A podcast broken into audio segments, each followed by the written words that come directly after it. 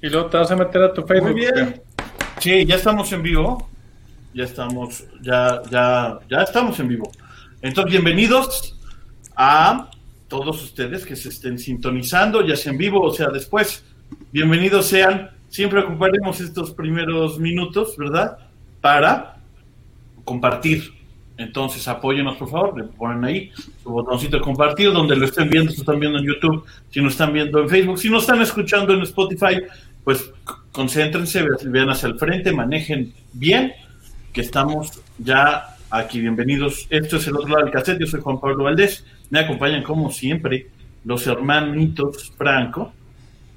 Si nos están escuchando por cualquier otro medio que sea que no sea digital, les recomendamos un exorcismo o, otra cosa porque se lo están imaginando.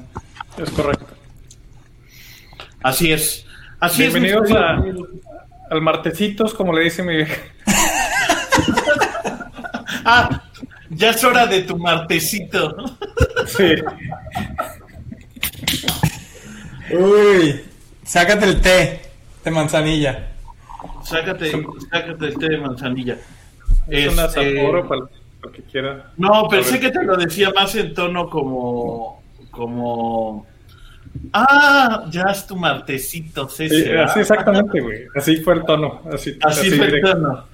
Fíjate, yo tengo una, tengo una rutina donde, donde hablo de, de Pimpinela, pero hay una parte donde digo que las mujeres estiran, estiran la boca y mueven la cabeza cuando le quieren poner comillas una palabra, ¿no?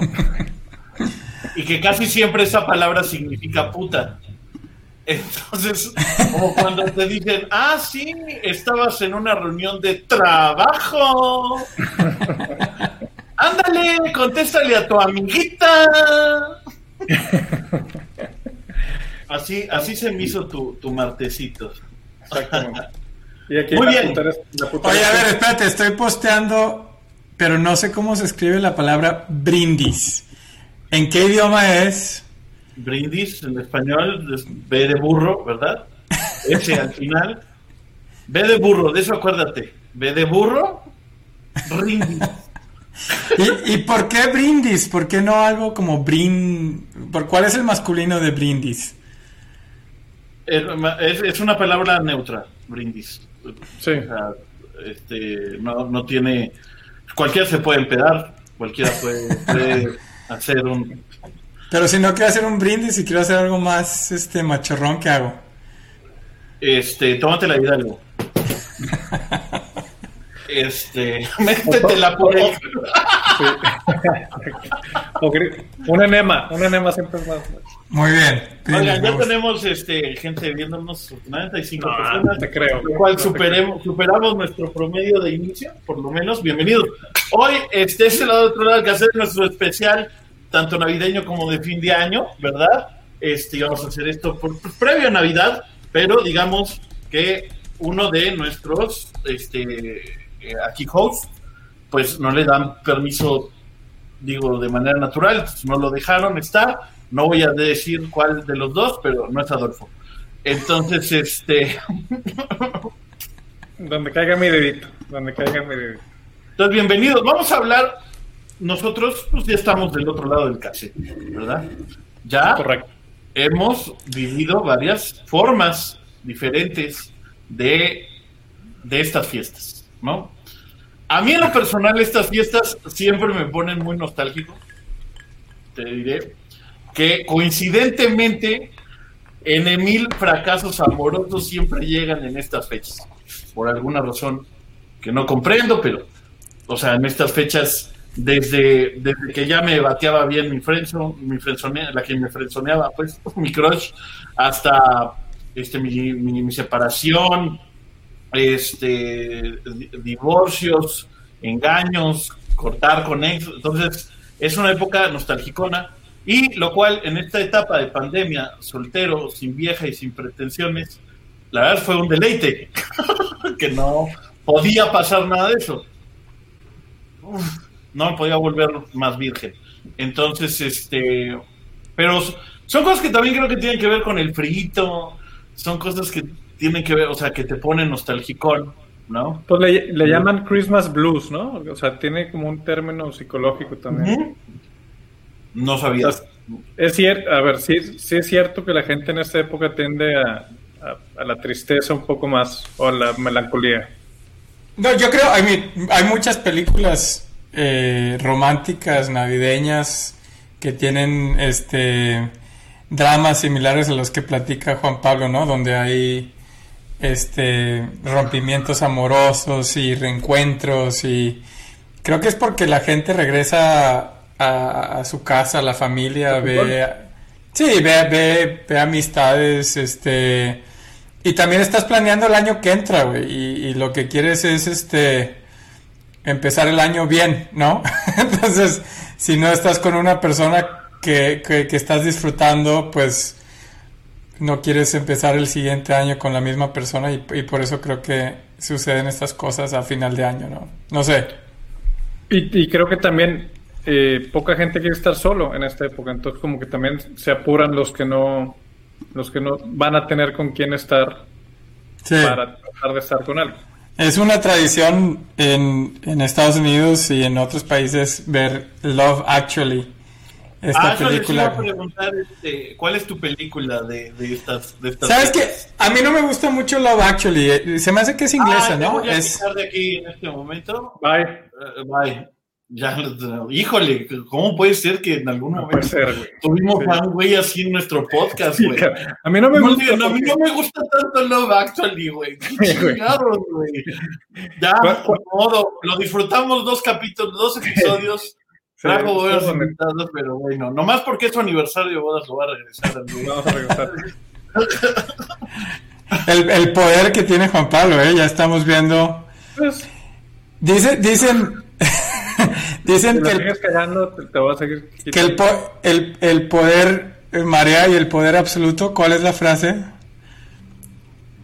de- No lo conozco, yo, yo, yo conozco la, la frase, este, ¿quieres conocer qué tan ruin es alguien? Dale una cucharadita de poder. Es, la- Ya, muy es la- lo, más cercano que, que conozco, pero bueno, A ver, ustedes ya saben lo ruin que soy desde antes de tener Quiero poder. saber por qué no le gusta el señorito Arturo Love Actually. Volviendo al tema, porque eh, precisamente porque Porque eh, viví en Londres, va a decir. Porque viví en No, Londres. no, no, no, no, porque, porque Porque es una película, es una película que está completamente hecha para, este, lucrar con el dolor de gente como Juan Pablo. Es, es una película hecha para lucrar. No, no, no, no, no, no, güey. A ver, te equivocas, te equivocas. Hotel Ruanda está hecha para lucrar con el dolor. Love Actually no, o sea, no, estás, bien Blood, Blood Diamonds, Blood. cabrón. O sea, lucrar con el dolor, la lista de Tinder, güey. O sea, no, a ver. No, no, eso no es lucrar con el dolor, güey. Eso es lucrar con, con, con el sentimiento de, de soledad en el frío, ¿no? De, y, y la neta es que no tiene nada de malo, de malo lucrar con el entretenimiento, güey. O sea, aquí ya vemos dos que nos dedicamos a este pedo. Bueno, yo tengo una muy bonita historia con Love Actually, te, te voy a explicar, Adolfo es testigo de, de esta. Este, en el, ¿Cuándo fue cuando hicimos cine en tu Ah, parque? cabrón. ¿Cuándo hicimos cine en parque, Adolfo? Cine en Este, parque le hicimos 2000, 2012. 2012. 2011-2012. Bueno, yo era el encargado, yo era el encargado de decidir las películas que se iban a ver. Este, bueno, de operar también, el director de operación, pero bueno. La cosa es que yo me sé Love Actually, según yo, de memoria, ¿no? O sea, la, la- la la veo mucho en estas épocas. Entonces dije, ay, pues vamos a ponerles en estas fechas Love Actually para que la Hay un actor, y hay un porno, güey. Hay una... Sí, güey, no me acordaba de eso. No, se me se me borró. a los Y niños, güey, en, un parque. que viene, la semana que viene me, me escribe Ángel Vargas que está viendo ya.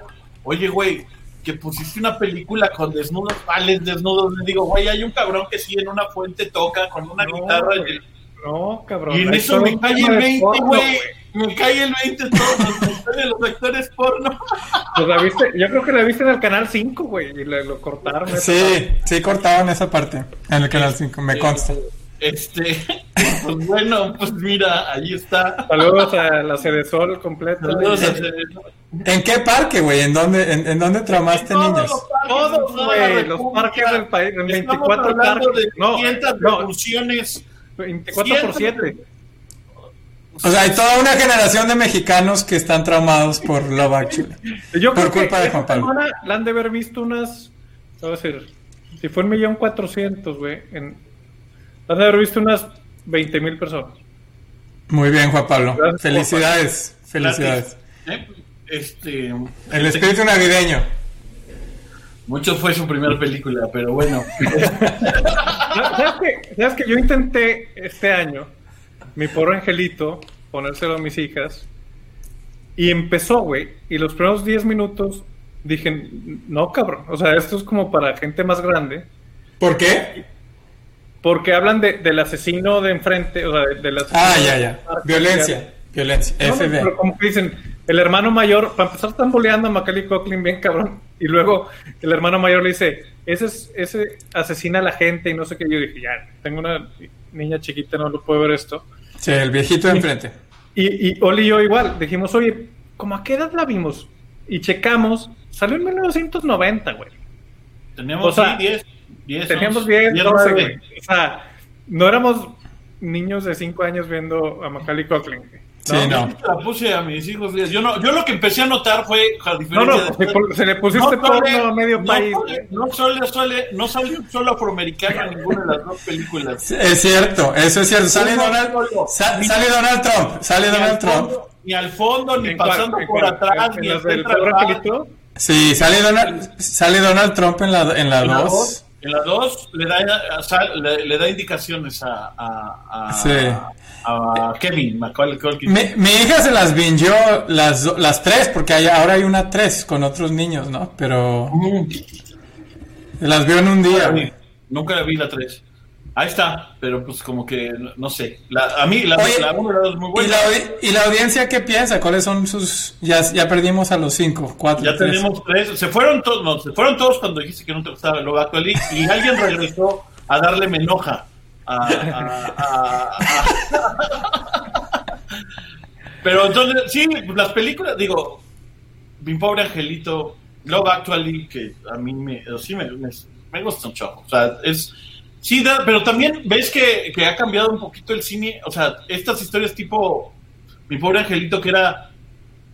O sea, una situación como real, o sea, a diferencia de otras de donde aparece Santa Claus y, y otros donde pues, estás evidentemente en un mundo mágico, acá en un mundo eh, real, o sea, estas películas donde podía pasar cosas extraordinarias que evidentemente no podían pasar en la realidad, como que se ha perdido un poco eso que pues es una situación completamente este O sea, vamos por partes, vamos por partes. Primero, que puedas hacer, que puedas hacer check-in en, en un vuelo a- de Nueva York a, a París y dejar un hijo atrás y que nadie te diga nada. Eso antes del, del 11 de septiembre probablemente pudo haber sucedido. O sea, la, la- la seguridad y, y el tema de, de rastrear a la gente en aeropuertos creo que sí, sí cambió de los 80s o de los 90s para acá. O sea, eso, esa sí te la creo. La que a mí me molesta bastante, güey, es pensar que la casa quedó mejor con todas las cosas que le hizo Macaulay Culkin, güey, a la casa.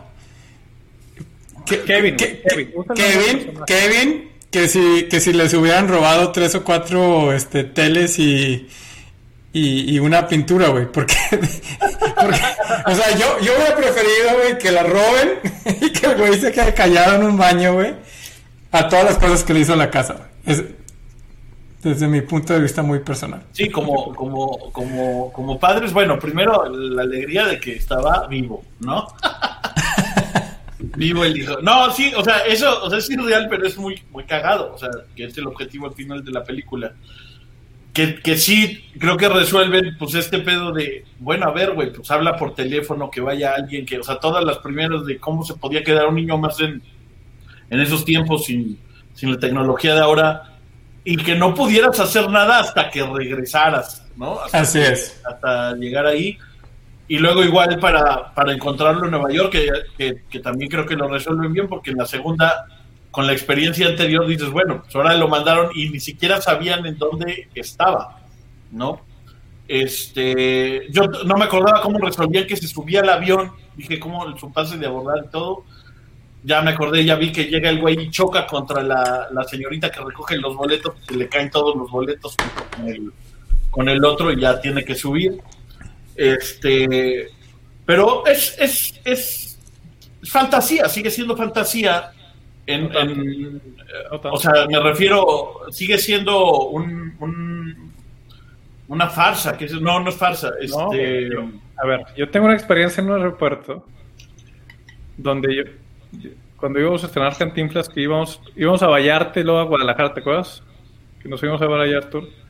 Sí. Y se le olvidó a Oli el acta de nacimiento de Tamara que tenía tres años o algo así.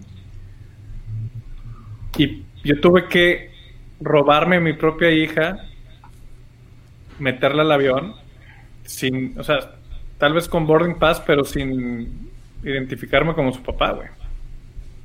Y todo es, como dice Tony Robbins, mi gurú, romper el romper como la programación de la gente.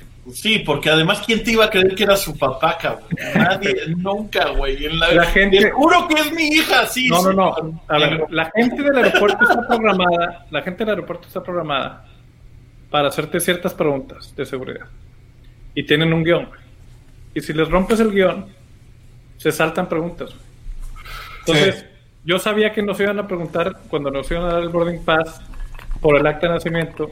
Y antes de que me la pidieran, le, le pregunté yo algo a la señorita. Le dije, ¿dónde está el baño más cercano? Como si fuera una emergencia. Pa- para sacarla del... Para del- sacarle el sí. guion, le dije, porque creo que no hay baños allá, ¿verdad? Y me dijo, no, sí hay baños. Dije, no, pero mejor, Oli, mejor llévala al baño aquí. Y entonces como que ya se llevó a la niña y ya es como que se quedó como nada más pensando en el baño. Y le dije, pero los baños de allá tienen esas camitas como para cambiar pañales. Y cuando le pregunté eso, güey, se le olvidó así totalmente el guion. Ya no sabía que, en qué proceso iba. Pinche truco güey. Che, No, es-. Unagi. Esta, es- esta cosa es, muy- esta cosa es muy ochentera, pero si alguien fue a Oaxaca en los ochentas o noventas cuando ibas al Tule, güey, a Oaxaca, a visitar el Tule, el árbol ese grandote del, del que salía en el video de Luis Miguel. Este, había un niño que te decía la historia del Tule, güey, y la decía en cuatro idiomas, güey. Pero si lo interrumpías, Tenía que empezar otra vez. tenía que empezar otra vez desde el principio, güey. Sí, porque era, era- era como bandera de México, la de nuestros héroes. A ver, empieza la en medio, güey. O el himno nacional, güey, no puedes, ¿verdad?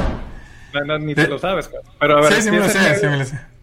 No, yo tengo dos historias de, de, de visas eh, muy, de- muy así de, encuentros cercanos, güey, pero la este la que la que conecta con este tema, eh, una vez entré a Sudáfrica dos veces, güey, con una visa expirada, o sea, ya había, Ah, ya había expirado. No, no, esta vez estaba, iba solo. Pero acababa de, de pasar el Mundial de 2010 en Sudáfrica, güey. Entonces cuando llegaba, siempre esperaba que, que me tocara una, una muchacha, una mujer, güey. Porque como que son más amables. Y cuando llegaba a hablar con ella, le empezaba a preguntar, oye, ¿y qué tal los mexicanos en el mundial? ¿Y cómo se portaron? Y se emocionaba de que no, que los mexicanos, la fiesta, tarará, y yo las bubucelas. Y ni veía la fecha, güey, las dos veces. Pues creo que, digo, creo que sí es, es cierto lo que dice Tony Robbins, ¿no? Tienes que sacar a la gente del, del contexto un poquito. Todo lo demás que dice To- Tony Robinson, pero es... Luego hacemos un, un- todo un especial de Tony Robbins. Es, es un caso. Cuéntanos, Adolfo. ¿Ya tienes, ya tienes el No, tatuaje? El tema, el tema es la Navidad. Ah, ok. Entonces, Love Actually, sin duda, mi pobre angelito. ¿Qué otras películas han descubierto? A, mí me gusta mucho una que veíamos Arturo y yo de niños, que era sobre The White Christmas y The Green, que era que, el- que el, que el hombre de, de la nieve y el hombre del sol, como era como un solecito así animado, se peleaban y eran como los hijos de la madre naturaleza. Eran como de plastilina, ¿no? Animados. Eran como Eran de plastilina. Sí. Y, y se supone que que iban a, el, señor Sol iba a derretir toda la Navidad en, el, hemisferio norte y el señor White Christmas iba a congelar la Navidad del hemisferio sur. Y se me hizo que para su tiempo estaba muy adelantada en el tema de globalización, porque es la única película de Navidad que yo conozco donde aceptan que los valores de la Navidad de Santa Claus y la chingada del Polo Norte y del frío aplican a la mitad del mundo, güey. Y la otra mitad del mundo, para ellos Navidad es verano, es este, playa, es etcétera, etcétera, ¿no? Entonces la única película que yo me acuerdo que, que tiene como este tema de yo soy la Navidad caliente y yo soy la Navidad fría. Y eso para, para los ochentas está muy cabrón. Sí, la película no está muy buena, pero creo que el tema, el tema sí da. Eh, Santa Claus viene como quiera del Polo Norte, o sea, eh, cuando, cuando pasas Navidad en, en Bahamas o en... o Sí, en pero no entra por una chimenea en Brasil, güey. No, no, no hay chimenea en Brasil, no. Tienes toda la razón. Ajá, entonces todo el A paradigma de, de la chimenea, y del frío y de Rodolfo y de la nariz, porque hay nieve cayendo, eso no tiene que ver con el hemisferio sur. A mí me gusta mucho la película de Elf, de, de, de Will Farrell. Farrell. Farrell. eh, que- creo que se está convirtiendo en un clásico, ya, ya la hemos visto varios años y se me hace muy, o sea, una comedia para, to- para, para toda la familia. Hay cosas chistosas para adultos y cosas chistosas para niños. Y, y es una buena película para ver. ¿Se acuerdan de la de, de la de The Last Action Hero? De, de ¿Quién era? ¿Schwarzenegger? o quién- quién? Schwarzenegger está en Disney con- Plus, ¿verdad? Sí. Que se trataba de que había como que el último juguete que, que quedaba en la tienda y se peleaban por él la chingada, una cosa así, ¿no? Sí, el regalo prometido, ¿no? Lo, lo tradujeron este acá. Que, Y, pues, que es mi, una mi realidad. respeto total a los traductores mexicanos. Mi respeto absoluto y fatal. Tal. Yo sí me tocó, o sea, ya no, son- ya igual son los tíos, pero a mí sí me tocó ver tanto a mis papás como a, padres recientes buscando a huevo, o sea, mis papás eran más prácticos. Yo hacía mi, carta a Santa Claus y, llegaba lo que se le daba la gana. Este, lo más que me llegaron a buscar intensamente y nunca tuve fue una, una pista de carros que se llamaba Zero Gravity. Era de estas pistas de, ¿cómo se llaman las que jalas como un, un, un gatillo y son eléctricos los carritos? Y, ¿Cómo se llaman estas pistas? Bueno, las ubican. Eh, es- Pero eso- sí. ese ese movimiento de, jalar, yo sí te vi hacerlo de, de adolescente, pero no. Sí, sí, sí, este, pues, practicando desde niño con esas pistas. Este, pero esta- este carrito, o sea, tú pegabas la pista a la, a la pared y trepaba a la pared, había una parte de la pista que se subía a la pared. Ah, huevo, sí. Y Era Gravity era la, Zero. la- la Zero Gravity, ajá. Y este, ese, ese fue el regalo que nunca tuve, que pedí varias veces y que alguna vez se buscó, no se encontró, se agotaba y todo eso. Fue el, ¿Ustedes tuvieron algún regalo que no tuvieron alguna vez? O sea, que... Tu hermano, güey. No, pero alguna vez le diste en la madre un carro así, güey. O sea, ya, ya cuando eras grande trataste de hacer el truco, ¿no? Un carro de verdad, en, en- en- como en la calle. Sí, Juan Pablo, ¿alguna vez te embarraste así? No, no, en Zero Gravity, no, quedándome dormido pff, dos veces, pero este. ¿Neta? no, sí, dos veces. Este. Me quejé todo una vez, o sea, pues nomás fue un, un llegue, así a un besito al carrito de adelante. Pero sí, la segunda es que me quedé dormido unos meses antes de, de, de mi boda. Llevaba más de 24 horas sin dormir, agarré la fiesta, y todo eso. Me quedé jetón y me trepé en una división que iba, ya sabes, a, a un desnivel y todo, así como camelloncito que arman con barandal. Y me trepé ahí. Lo cagado fue, A ver, pero espérate, subconscientemente a lo mejor estabas tratando de hacer el Zero Gravity, ¿no? tal vez, tal vez subconscientemente mi, mi niño interior. Pero Lo cagado fue esto. Me despierta que me trepo en esta madre, estoy intacto, güey, intacto. El carro se deshizo por abajo, Y te despiertas jalando las gatillas. pero, pero me despierto y puta, güey, estoy, estoy vivo, estoy bien, la chingada. Entonces me bajo del carro para ver qué pedo, pero como había, se había hecho mierda por abajo, todo el pinche de aceite se, se había desparramado. Entonces abro la puerta, me bajo, Y prendes un cigarro. me resbalo con el aceite y huevos, güey, así de jeta, güey. en el pavimento. Tenía ya todo marcado, güey, que me había puesto en la madre, pero no fue en el choque, güey.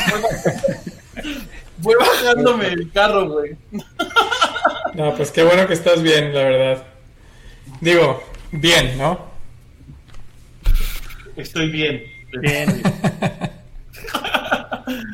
pero, pero sí estoy bien. Oiga, nosotros ya, este, pues tenemos, tenemos hijos, ¿verdad?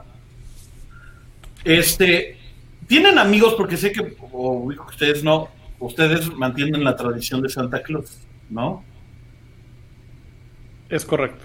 Y ahora, este, así es. ¿Conocen gente? Porque yo conozco gente que, que, que no.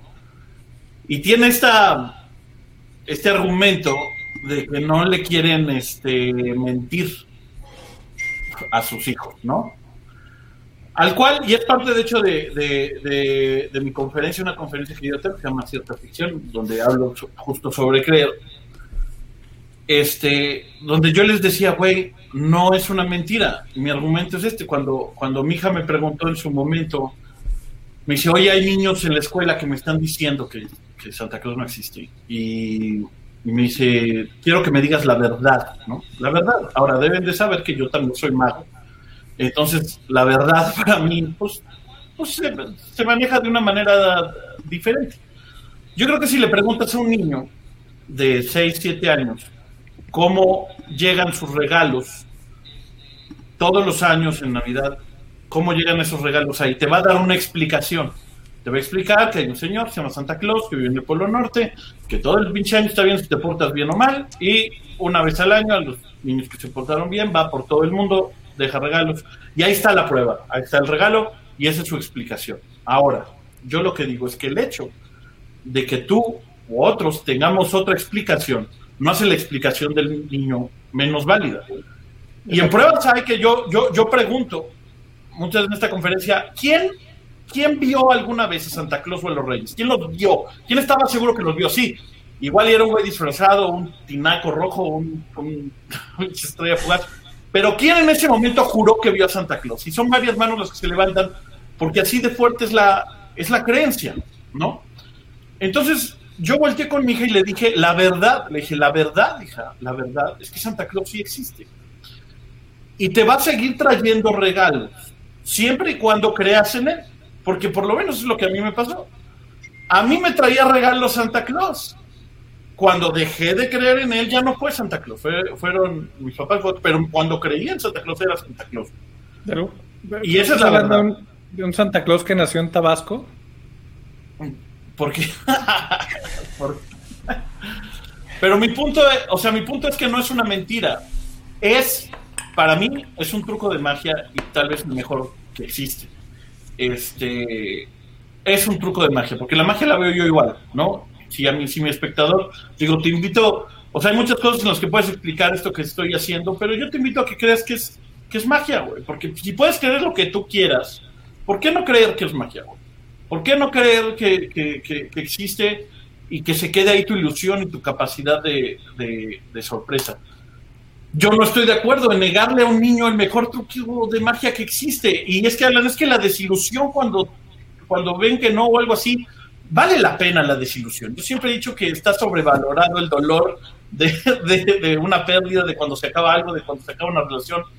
Cuando lo que viviste vale la pena pagar ese ticket al final, este, de tener esa desilusión, pero pues lo bailado nadie te lo quita, ¿no? Lo que hablábamos un poco de, disfrutar también el camino y de, y de, eh, y de, y de lo que sucede. O sea, a veces, por lo menos sí creo que ya a esta edad, le tengo menos miedo a que las cosas fracasen o no funcionen y todo, porque digo, bueno, pues pasará, pero el tiempo que dure o el tiempo que funcione va a valer la pena, ¿no? Es que, a ver, en ese sentido el cine también es, es, una mentira y tiene una parte detrás y una parte enfrente. O sea, hay, gente que cuando pasa a, a, ver cómo se hacen las películas, se decide, o sea, no vuelve a ver una película igual no puede volver a disfrutar una película porque ya conoce los trucos. Y creo que con cualquier profesión, al menos en el ámbito creativo, cuando ya ves cómo se hace,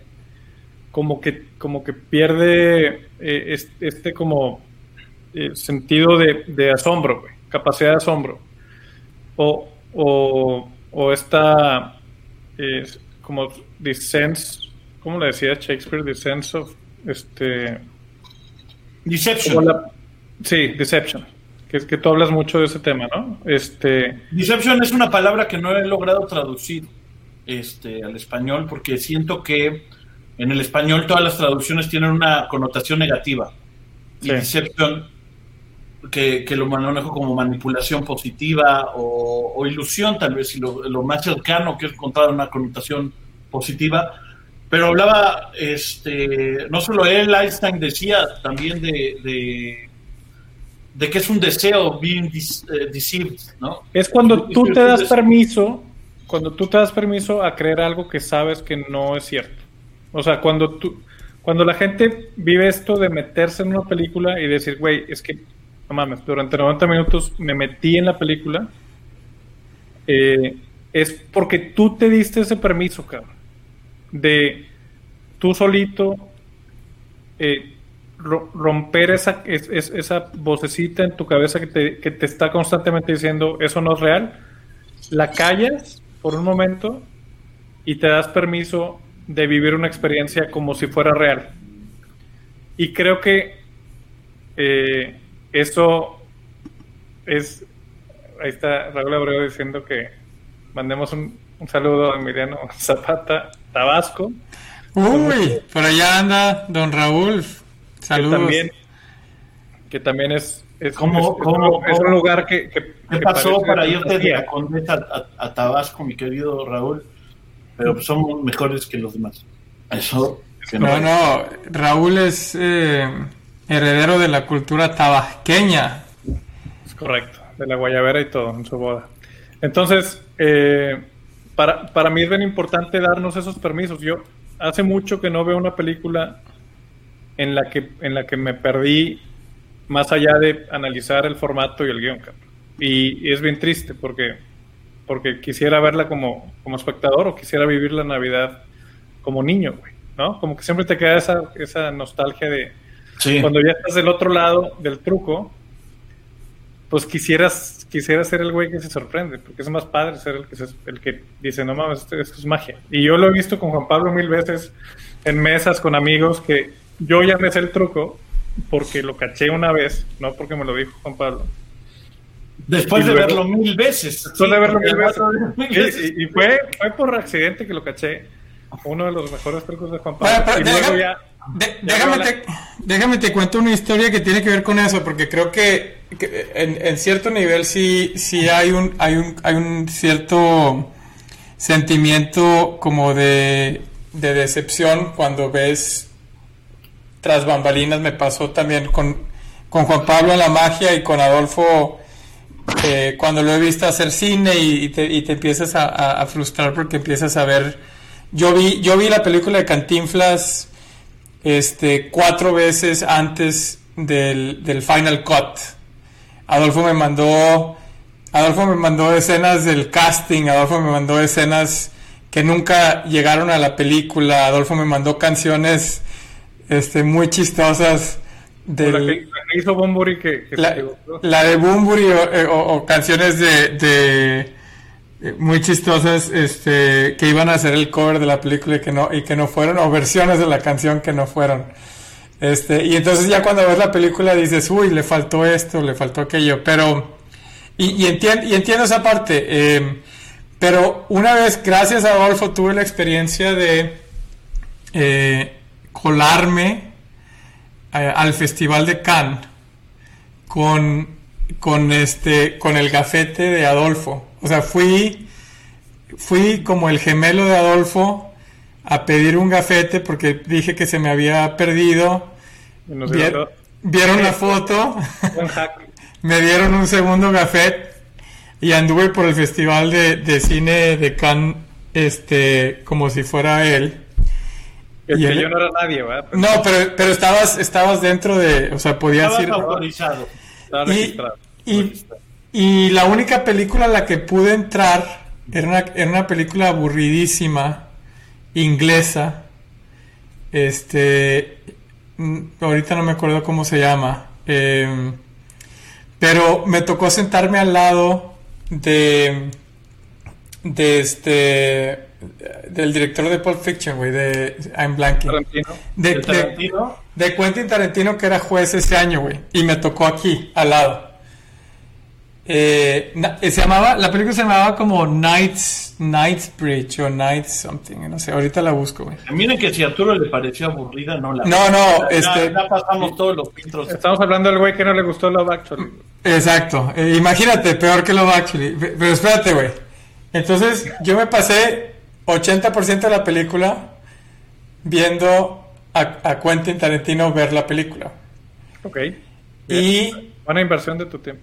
y vi como él no estaba como él estaba disfrutando de ver no la película sino lo que está detrás de la película o sea él estaba disfrutando ver no sé los errores se reía cuando nadie más se reía este tomaba notas Es, es que sí, güey. Es que ser juez es otro pedo. No, no estás viendo la película. Estás viendo como la, como el framework, como la arquitectura. Es como, es como ser un, es como estar afuera de la Matrix ¿no? es como ser el perito evaluador que va a la capilla Sixtina, güey. ¿No? Y es como, tú no vas a disfrutar la capilla Sixtina, tú vas a ver si no se va a caer, güey.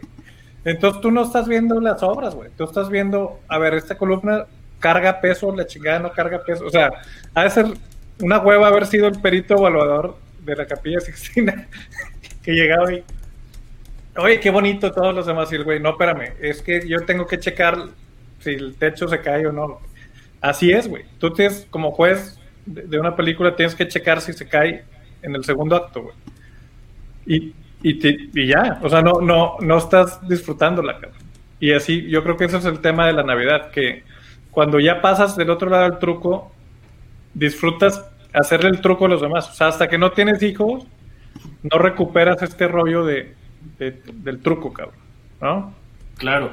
¿Cuál fue, ese- fue el, ¿Cuál fue el juguete que más, o, o esa Navidad que más recuerdan, o, o- o- o el juguete que les llegó? este, Yo recuerdo Navidades en la Ciudad de México, porque ahí las vivíamos mucho. Una que tuve paperas y que estuve de la chingada, que me tuve que quedar ahí arriba en, en el cuarto encerrado como Rapunzel. Y otro, me acuerdo mucho de amigas de, de nuestra prima Daniela, que le mandamos un saludo, porque siempre sus amigas eran este, muy este, apreciadas. Ah, Sí. Muy bien. Ok. Tú, Arturo, ¿qué recuerdas de qué, qué Navidad te, te, te- te trae buenos recuerdos? De cuando eras niño.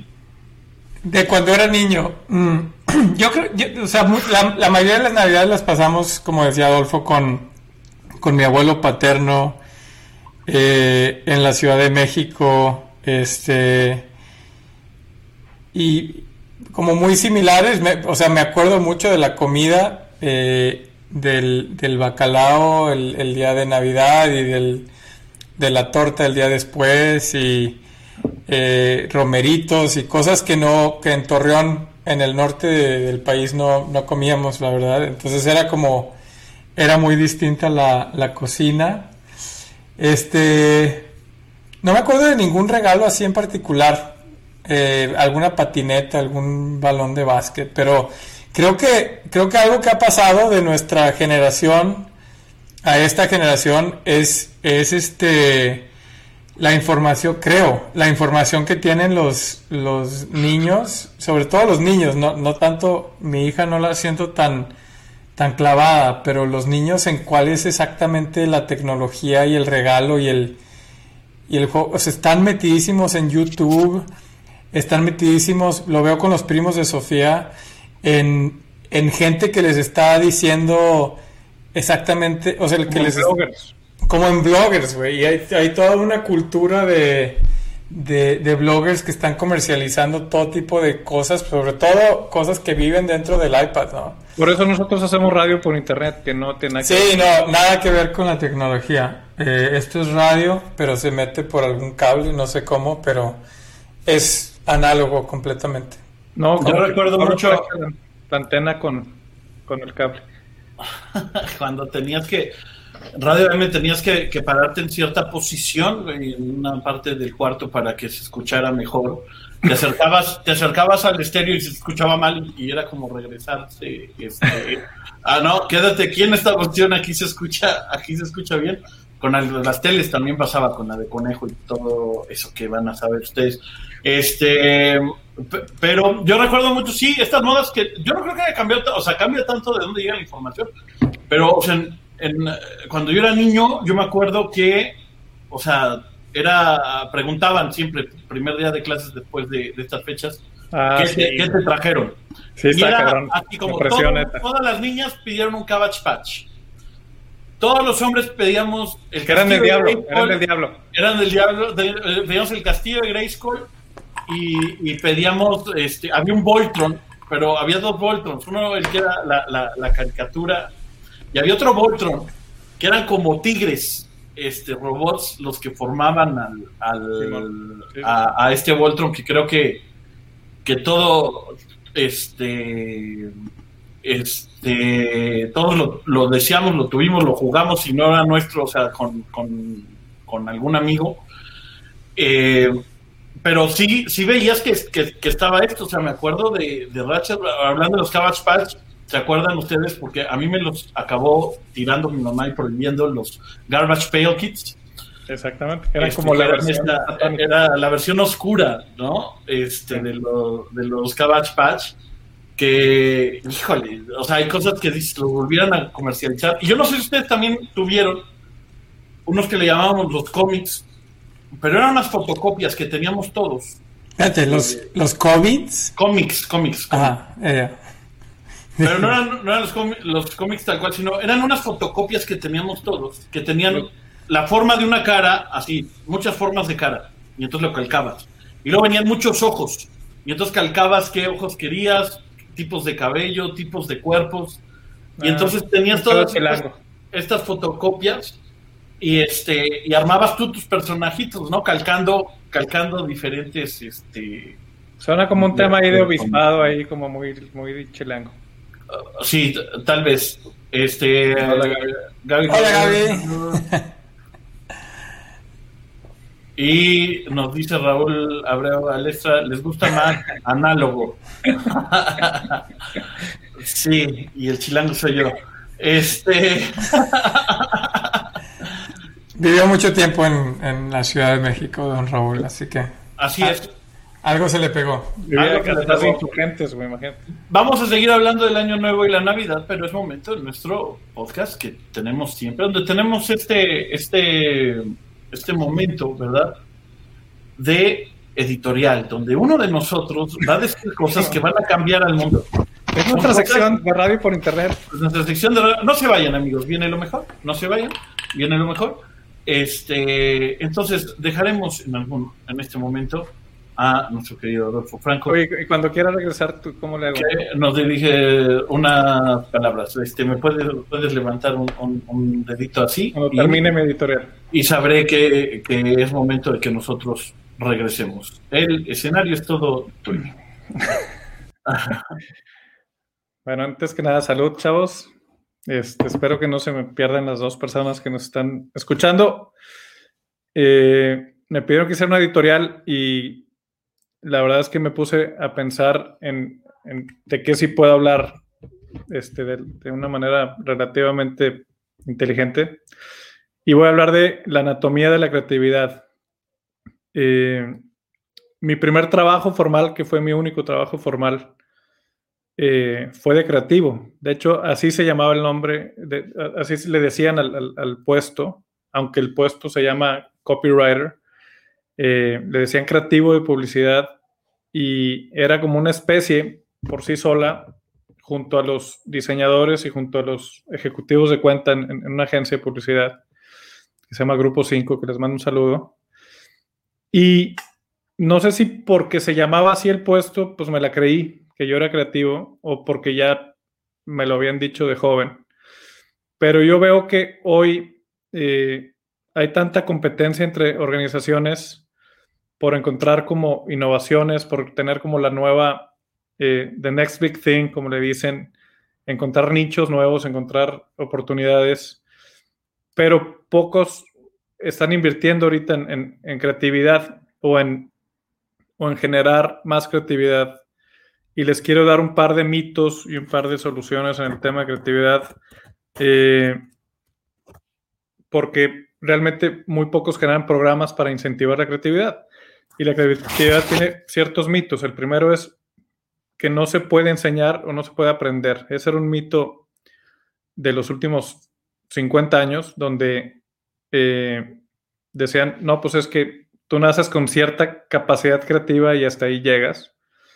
Eh, un poco como el tema de la growth mentality contra la, fixed mentality. Eh, el otro es que se nace creativo. Haz de cuenta que como que de repente alguien nace creativo y ya, y se le permite ser creativo. Otro mito es que algunas personas son creativas por su personalidad, como si fuera un, tema de desarrollo de la personalidad. Eh, y finalmente que, el creador, que el creativo eh, tiene que sufrir para encontrar la inspiración. Esa es otra como de los mitos alrededor de la creatividad, como de esta, de esta vida, como de sufrimiento, como de, de que los grandes artistas vivieron grandes decepciones o, Van Gogh y todo esto, ¿no? Y la verdad es que yo quiero hablar de la anatomía porque eh, la relación es muy interesante. Eh, la anatomía es algo que se estudió, pues Aristóteles fue alguien que, estudió el cuerpo humano, o sea, que lo abrió y lo, vio por dentro. Eh, y hasta el siglo 7 y 8 hacían esto, hacían esto como de investigar el cuerpo y hubo grandes avances científicos en, temas de biología y de, medicina. Y luego viene toda una época oscura en, la humanidad. Yo no soy historiador, pero vienen siglos donde el cuerpo era sagrado y era de Dios y era divino y no podías, no podías investigarlo y picarle ahí las cosas a, los órganos. Este, y y justo se reduce eh, la, medicina hasta pues como 1240 cuando ya hacen obligatorio que vuelvan a estudiar el cuerpo humano. Y así como se estudió el cuerpo, se dejó de estudiar y se volvió a estudiar y la medicina avanzó cuando se estudiaba, cuando se le cuando se abría y se, veía por dentro las entrañas. Eh, la psicología lleva en los últimos 50 años solo el 0.5% se ha dedicado a estudiar la creatividad. Entonces es muy parecido el fenómeno de que estos mitos existan porque no se ha estudiado realmente la gente creativa. ¿no? O sea, eh, no hemos estudiado, no, hemos hecho la disección de la creatividad como, como debería ser. Este, pero les quiero decir cuáles son los avances de, este punto 5% que se ha estudiado. Eh, hoy ya sabemos tres cosas que se me hacen fundamentales.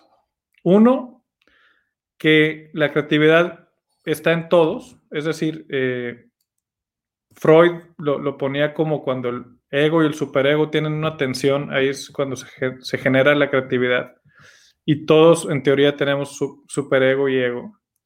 Entonces todos deberíamos tener esta capacidad creativa. Dos, la creatividad es una fortaleza de carácter.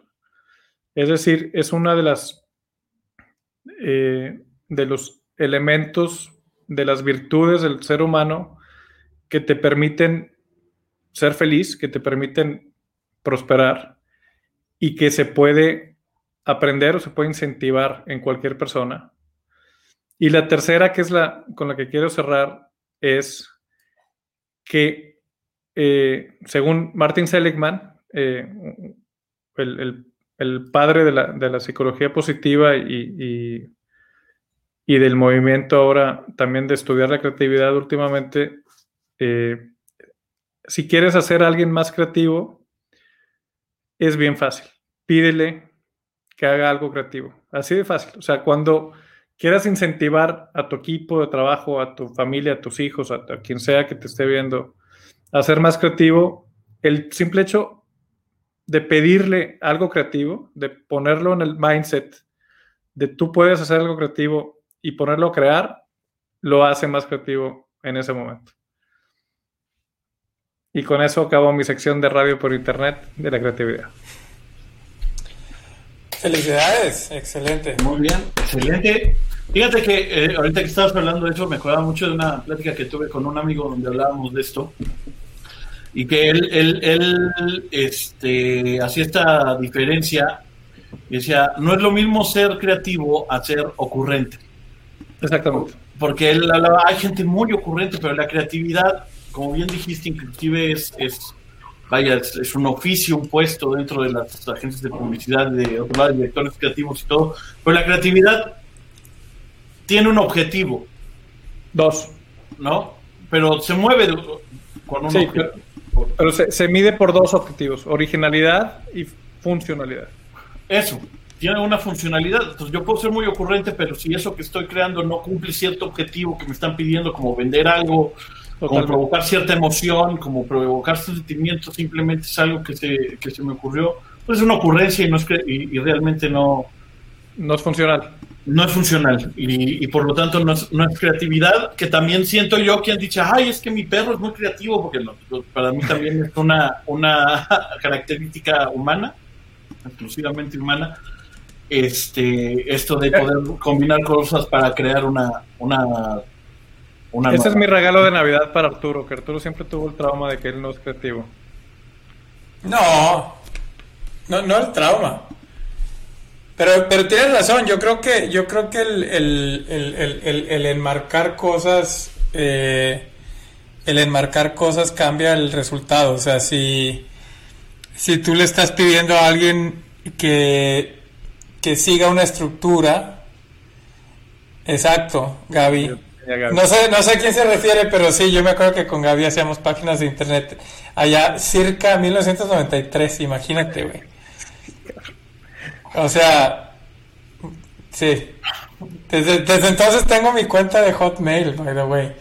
Debe ser la, la, segunda más vieja del mundo. ¿Alguien, ¿Alguien de ustedes ha conocido un adulto funcional que nació después del 90?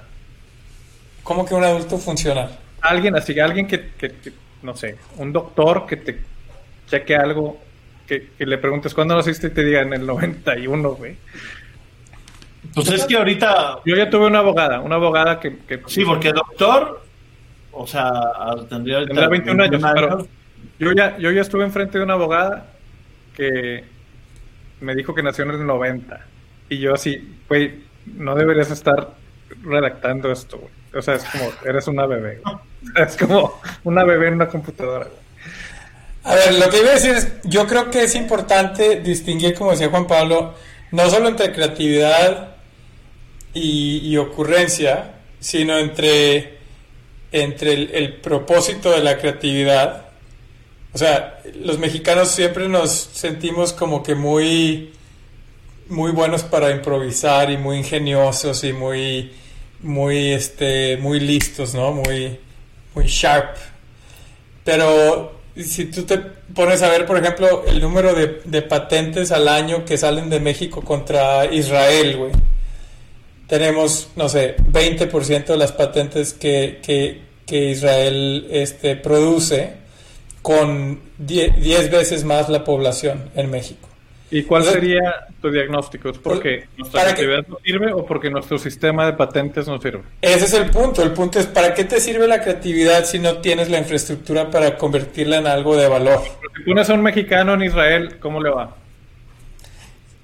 Si tú pones a un mexicano en Israel, le va bien cabrón. No te hagas tonto. No, pero es exactamente el punto que estás diciendo. O sea, no quiere decir que el mexicano va a ser más creativo que el israelí. Es el punto que estás diciendo. O sea, no, es, no es cultural. La tiene dos, dos, dos, dos propósitos, no es uno. Es originalidad y funcionalidad.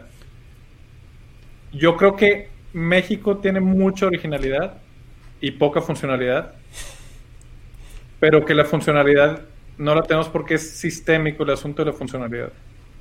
La originalidad no es sistémico, O sea, somos originales. Eso sí, Carlos. Yo no creo que, yo no creo que el tema de la funcionalidad es sistémico. Yo creo los que el pointy tema... los pointy bots no pudieron haber nacido en ningún otro lado. O sea, hay mil cosas, de México que dices, gracias a Dios que nací en México y que somos muy vivir. Los memes, güey. Los, memes, memes, somos número uno en memes. Si los memes fueran funcionales, güey. Si los memes fueran funcionales. No, o sea, puta. Bueno, venden. Pero déjame te digo, te- eh, no sé si ya, ya vieron la película, es, es, es más o menos nueva, salió hace dos días. La, la nueva película de Pixar que se llama Soul. No es de Ah. Pixar, güey. Es de Disney Studios. Es de. Pixar, ¿no? Drop the ¿No mic, es de Pixar? Ah, no, sí, sí es de Pixar. sí, sí. Es de Pixar, es de. Pixar. Son los que hicieron este la de la de las emociones. Intensamente. Intensamente. Es que, es que los mexicanos le ponen el nombre que quieren, güey. Entonces es bien difícil. Yo le tengo que explicar esto ya a mi hija de 8 años porque le pongo Disney Plus y vienen títulos en español y luego lo lee en inglés. Le digo, eh, es que hay un señor que cambia los títulos. Así como. Güey, o sea, ¿por qué mi pobre angelito, güey? ¿Por qué mi pobre ¿Por, por qué el paternalismo, güey? Se llama solo en casa. No tiene nada ni de pobre ni de angelito, güey. Es rico y no es un pinche angelito, güey. Es un diablito. Y le pusieron mi pobre angelito. No, lo peor es que lo peor es que salió después una película de, de un niño que era medio hijo de puta. Este, perdón, así le decíamos en esos tiempos. Ahorita está. No, no, tienes que decir de. Sí, con comillas. Este, pero que le pusieron por el éxito de mi pobre angelito le pusieron mi pobre diablito. Y, y no tiene nada que ver güey, con las otras películas, pero bueno. Bueno, el punto es que como le llamaron a, a- no sé cómo le van a llamar a Soul, seguramente se llama Enmarcado en el Misterio, No, una se llamó- más. ya no le se lo cambiaron. Hay- hay- Pixar sí tiene eso, digo, intensamente sí lo, lo cambiaron. Pero Toy Story, pues se llama Toy Story. Este, y Soul se llama Soul. Soul, ok. Y creo que, creo que te va, eh, no sé si te va a molestar el argumento, pero, pero creo que tiene que ver con que sí hay cierta parte de la personalidad que, que ya viene, este, y a lo mejor la creatividad es parte de eso, ¿no? No, yo Pero sí ¿has le estudiado, llamo. has estudiado que el ambiente te hace más o menos creativo que la personalidad. Ah, ok. Sí, pero sí hay, es como en el stand-up, casi en, en, en lo que sea que me dicen, ¿puedo hacer stand-up? Yo, yo, pues claro, cualquiera puede hacer stand-up. No cualquiera puede ser stand-up, pero no cualquiera se puede dedicar a hacer stand-up, pero pues es algo que pues, puedes hacer, quieres hacer. Cualquiera podemos cocinar, sí, no cualquiera puede dedicarse por vida a ser chef o, o- cocinero profesional. Este, y, y si es la parte donde digo, bueno, hay vocación, ¿no? O sea, si hay una parte de la vocación y si hay cierto paradigma que te lleva a hacer bien o mal, pero eso se trabaja y también, o sea, la primera vez que yo me subí en mi vida, que sigo manteniendo, por ejemplo, la, la primera rutina que hice, todavía a veces la, la, la digo, pero A ver, di- dinos un, Ah, un ah, pedacito, dinos un No, no, pedacito no, de esa no, rutina. no Un pedacito de esa este formato, pero sí, tú, no, tú eres, no, pero lo pueden ver, lo, lo pueden ver, está ahí la rutina del View. Juan, ¿tú eres de los que no cual- tú eres de los que no cualquiera o eres de los que sí pueden dedicarse al stand ¿En qué Yo, categoría? yo- quedas? yo quiero, quiero pensar que sí, no, sí, ya me dedico a hacer stand-up. Y Adolfo, Adolfo es de los, de los que pueden ser objeto de stand-up, por cierto. Porque no cualquiera puede ser objeto de toda una parte, dos, de... No sé si lo vamos a decir en este programa en algún momento, ¿no? Hay que guardarlo como sorpresa.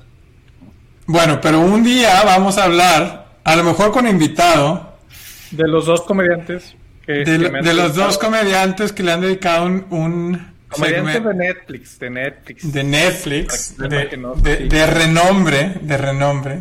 Ah, yo nomás conozco a uno, güey.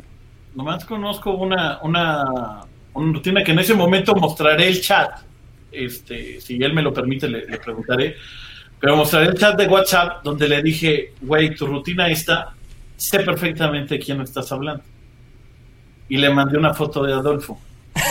Ah, no seas mamón, no sabía. Ajá. Y entonces me contesta y dice, no mames, ¿cómo sabes? ¿Cómo sabes, güey? Pues todos los que conocemos a Adolfo No mames, güey. y conocemos su soul, que viene Oye, desde... dale, dale las gracias a... No, me dice, Bueno, güey, no, me dice, eh, espérate, Juan Pablo, no pueden decir Sí. una, no pueden decir ninguna palabra clave. No, por- no, me dice, no no le digas. Me No, dice, no, no, no, eh, para crear más dice- misterio es Sí, no, me- él me dijo, no me, son los no me, no me digas, dice, no le digas, no le digas, qué pena. Le dije, no mames, güey, parece que no lo conociste, esto va a ser una anécdota para toda su vida, No, güey. güey, vamos a darle un premio a, a gente a que no las de las cuatro personas que están conectadas. al que, al que encuentre la rutina específica, no, ya no digas nombres, en la que, en la que Adolfo es el objeto. Pero no cualquiera, eh, tienes toda la razón. No cualquiera, no cualquiera. Este, así es, así es esto de las ocurrencias de la Navidad y de todo esto. Mis queridos amigos, ya cumplimos la, la, hora, eh, nos vamos a empezar a despedir. No sin despedirles, nosotros ya estamos en Spotify, entonces, pues agréguenos ahí en Spotify, el otro lado del cassette, nos pueden escuchar ahí en su, en su auto, en su momento también, y nos pueden ver en YouTube y a través de Facebook. Este fue un capítulo especial sin invitado esta vez, pero este, seguiremos teniendo nuestra calidad de invitados que nos llevarán a que nos vean seis o siete personas por medio en esto, pero pues, también que nos escuchen, que nos vean. Estamos. No, no te adelantes, Juan Pablo. Nuestro objetivo en 2021 son cinco en promedio. ¿Ya? Es de lo que, es lo con lo que vamos a cerrar eh, esto justo. Muy bien. ¿Cómo, qué esperan ustedes de este año que viene? 2021. Del 2021, Arturo. No, terminen con. Bueno, ¿quieren empezar con el Grinch o, quieren terminar con el Grinch? Yo quiero empezar con el Grinch porque es una parte navideña, entonces. Este, la gente se queda con lo positivo. Vemos. ando vestido así de verde para ser más Grinch.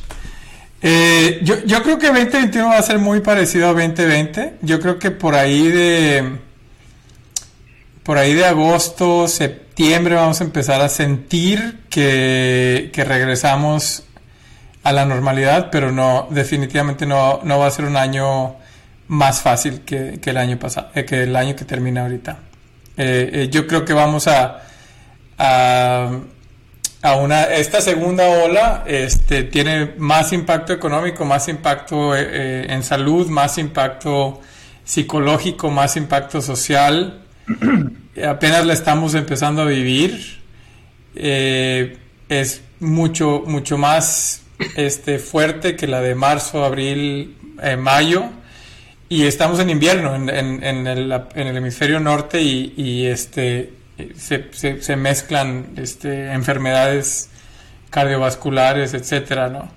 Entonces, em, y los gobiernos ya tienen menos, menos munición. La vacuna es, es, es algo que puede que puede ayudar, pero no, no va a llegar a una masa crítica en tres o cuatro meses. Entonces, pero se va. Pero se va. Sí, no, yo creo que eso es algo muy bueno, ¿eh? De, lo mejor que ha pasado, sigue tuiteando que, que, ahora que Pensilvania, que Georgia, que no sé qué. Eh, yo creo que solo está tratando de, levantar la... ni voten, güey. Exactamente. Raúl, Mira, hasta para los que nos están escuchando, Raúl, dice muy bonito, pero, pero a qué hora vienen los trucos de Juan Pablo. Ya, ya haremos magia en este podcast. En las tornabodas. traje, cartas para ver si Juan Pablo me hacía un, una vez, una vez me hizo un truco por, por video con mi hija Sofía y, nunca se le ha olvidado a Sofía que, Juan Pablo nos ayudó a encontrar la, la, carta eh, por, por WhatsApp, por no sé, Skype, ¿no? No me acuerdo por qué está. Este, bueno, no, pero a ver, eh, yo creo que, pero lo que sí, lo que sí sigue es, pues esta hermosa convivencia familiar, nuclear, en la que estamos todos, ¿no? Todos felices con nuestra familia nuclear, viéndonos todo el día. No, como que Arturo el sarcasmo no se le da muy bien, güey. ¿No? O sea, como que no, no tienes, acuérdate que tienes que agregarle un uy, uy, es que no me con nuestra familia. Uy, todo el día, por fin, uy. Qué padre, estar con tu familia 365 días, güey.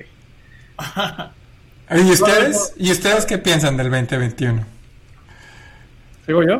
Sí. Ok.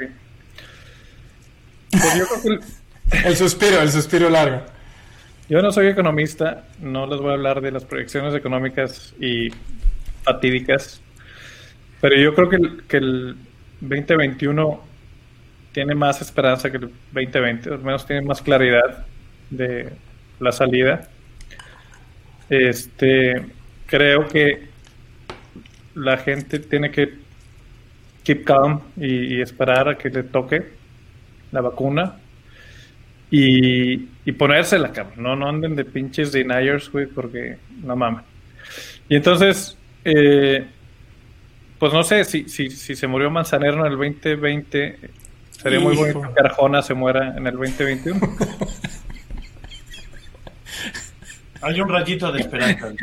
Sí, sí.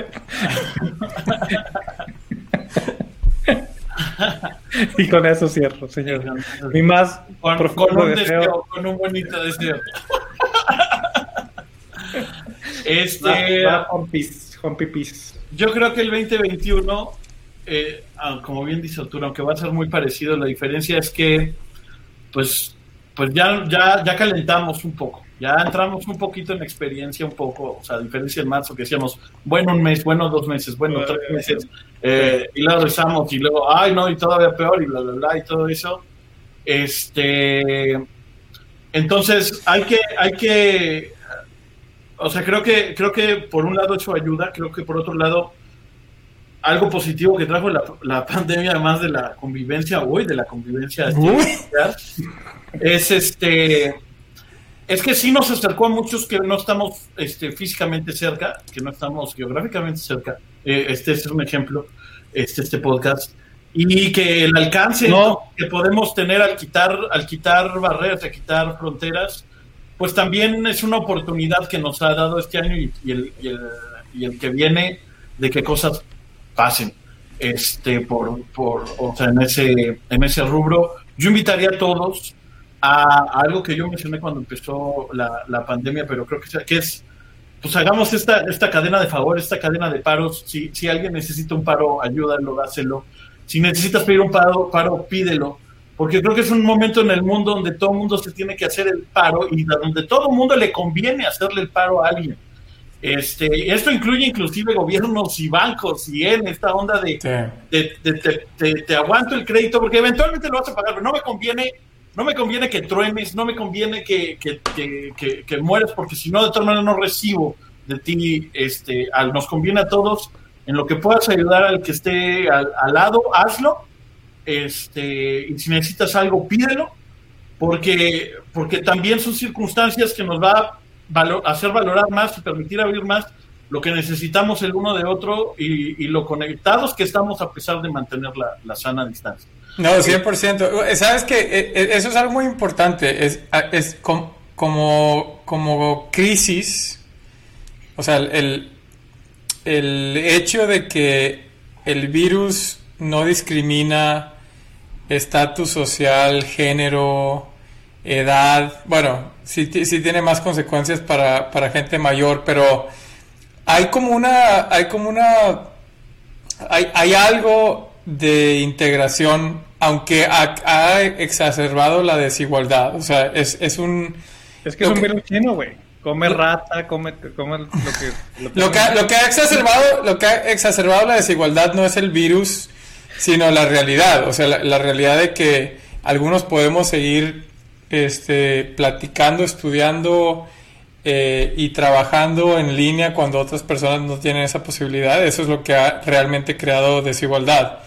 Pero sí nos ha unido en contra de un ente que no tiene ideología, que no es ni, ni o sea, no, tú dices que lo creó China, yo creo que, yo creo que todos sabemos que es un ente biológico que no tiene ni partido, ni nacionalidad, ni nada, ¿no? Entonces, eh, eh, sí, sí es algo muy interesante, porque no es lo mismo que fuera una guerra mundial o que fuera este, algo en donde hay un enemigo, en donde hay un Hitler, en donde hay un, eh, un- un- una ideología detrás. Es como, es, es como esta cosa invisible que a, a ricos y pobres y, y Yo- grandes y... Yo y- lo he comparado con el, con el chasquido de Thanos, ¿no? O sea, es, se me hace muy parecido este al chasquido de Thanos que aleatoriamente va a acabar con, con, cierto porcentaje de la población. El otro día estaba con mi papá, mi papá hablábamos de que, de que Margarita Gralia este, ya no tenía COVID y que estaba bien. Le dije, ah, yo no sabía. Y dice, claro, estuvo en el ABC. Le dije, papá, este, no, o sea, no es eso. Y dice, yo creo que hay una diferencia. Y le dije, se murió el, el, el presidente de la banca mexicana de, de valores. Se acaba de morir Armando Manzanero. O sea, ¿tú crees que no tenían acceso a los mejores doctores, a los mejores hospitales No, es un virus que no discrimina. No, Es- sobrevivió una señora de 94 años. Sí, virus incluido. Mis papás, mis papás sobrevivieron a sus 67, ¿no? Y con, o sea, vaya. Entonces, es un buen momento para valorar estar vivos, ¿no? Estamos aquí porque muerto ya no puede ser nada. Si estás vivo tienes, tienes opciones, tienes, tienes posibilidades. Y, Sí. y por lo tanto, si estás vivo ahorita, yo te invitaría a ver con buenos ojos el 2020. No, 100%. Sí, sí le voy a hablar a Bill Gates para que el- que la, siguiente versión sí, sí la haga como para que se lleve más a los Que la arjonas. dirija, que la dirija a un guatemalteco en particular. Que se lleve más a los arjonas que, lo- que a los manzaneros. Correcto. Pues mira, todo empieza mejor porque desde que al Cruz Azul le empezó bien, este, el mundo le iba mal y, y- y ya se siente un poquito que estamos volviendo a... Pero eso ah. fue el tema del podcast, pas- del radio por Sí, sí. Es correcto, ya estamos reciclando, regreses. pero bueno, también de esto se trata. otro- No regurgites, no regurgites. Muchas gracias por escucharnos, síganos. Sí. Les deseo a todos una, un feliz año nuevo, ¿no? Hay que celebrar. Pues un feliz fin de año. Un feliz fin de año y, y- y un feliz año nuevo. Rico. y este, felicítenme mucho a, a- a su familia, saben que, que, que la amo. Y, este, y que vengan lo mejor. Nos vemos aquí en este podcast el año que entra. Este, Vamos a tocar ese tema tan importante, ese tema, Juan Pablo, que el quemaste. Es correcto, lo haremos. El lo tema que, que más amabas. El tema que más amabas. El tema que más... Híjole, lo vamos a tocar y vamos a hablar de, de- de- del tiempo que te tomó entender este chiste. Exactamente. Sí. Gracias, Chao, esto chao. fue el otro lado del cassette. Ustedes no se desconecten. Este, nos vemos pronto. Chao, Adiós. chao. Bye Gaby, bye Raúl. Bye.